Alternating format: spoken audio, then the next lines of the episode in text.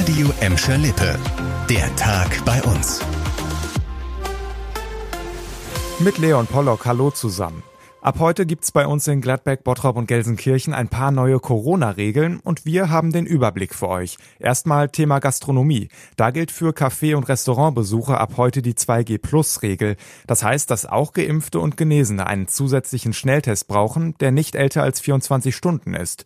Aber viele von uns sind von dieser Regel wahrscheinlich schon wieder ausgenommen, nämlich all diejenigen, die schon geboostert oder zweimal geimpft und zusätzlich genesen sind. Die Gastronomen bei uns befürchten aber trotzdem, trotzdem, dass die Zahl der Gäste durch die neue Regel weiter zurückgeht. Das hat uns Lars Martin vom zuständigen Hotel- und Gaststättenverband gesagt. Wenn nicht äh, geboostert ist, und das sind in NRW immerhin mehr als 50 Prozent der Bevölkerung, wird es sich zweimal überlegen, ob er insbesondere vor einem spontanen Gastronomiebesuch zum Testen geht. Und wenn sich der Gast gegen den Test entscheidet, fällt dann auch der Besuch im Café, in der Kneipe oder im Gasthaus um die Ecke flach. Das sind weitere Umsatzausfälle, die die Branche nicht so einfach wegstecken kann. Einzelne Restaurants bei uns machen jetzt sogar erstmal dicht, weil sich der Betrieb mit 2G Plus für sie einfach nicht lohnt. Der DEHOGA fordert deshalb, dass die Überbrückungshilfen für die Gastronomie ausgeweitet werden und schneller fließen sollen. Lockerungen gibt's dafür ab sofort bei der Quarantäne. Das Land NRW hat nämlich eine Übergangsregelung beschlossen, die sofort gültig ist, bis eine neue Quarantäneverordnung in Kraft tritt. Die Städte bei uns haben uns inzwischen bestätigt, dass sie die Regeln sofort umsetzen werden oder es teils sogar schon tun. Wie genau die neuen Quarantäneregeln aussehen, weiß Corinna Hensel. Personen, die sich mit Corona infiziert haben, müssen jetzt nur noch zehn Tage in Quarantäne und nicht zwei Wochen. Schon nach sieben Tagen kann man sich freitesten lassen, wenn man seit 48 Stunden symptomlos ist. Auch für Kontaktpersonen werden die Quarantänezeiten gelockert. Nach zehn Tagen, mit Freitestung schon nach sieben Tagen, ist die Quarantäne vorbei. Eine Sonderregel gibt es bei Schulen und Kitas. Hier kann man sich als Kontaktperson Person schon nach fünf Tagen freitesten lassen.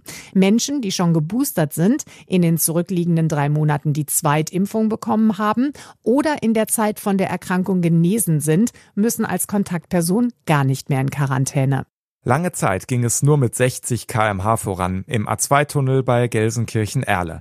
Jetzt haben Autofahrer endlich wieder freie Fahrt. Die Langzeitsanierung des Autobahntunnels ist nämlich vorbei. Das hat der Betreiber Autobahn Westfalen heute bestätigt. Mehr dazu von Annika Bönig. Fast zwei Jahre lang gab es im Tunnel immer wieder Sperrungen und Tempolimits. Das ist jetzt vorbei. Ab sofort dürft ihr dort wieder 100 kmh fahren. In dieser Woche wurde während drei nächtlichen Vollsperrungen noch einmal die neue Sicherheitstechnik im Tunnel überprüft. Dabei wurden wurden zum Beispiel auch die Rauchmelder getestet. Viele von euch haben wahrscheinlich gerade das gleiche Problem. Der Stromanbieter ist pleite und der Vertrag gekündigt. Ja, ohne Strom muss aber erstmal niemand dastehen, denn der Grundversorger springt in so einem Fall ein. In Gladbeck, Bottrop und Gelsenkirchen ist das die Ehle. Das Unternehmen hat Ende vergangenen Jahres rund 4800 Kunden des insolventen Anbieters Stromio gemeldet, die jetzt in der Ersatzversorgung sind. Vera Körber mit weiteren Details. Wer bei der Ehle in der Ersatzversorgung ist, sollte dort auch vorerst bleiben. Das rät die Verbraucherzentrale Gelsenkirchen. Einen neuen Anbieter zu finden sei in der momentanen Situation mehr als schwierig.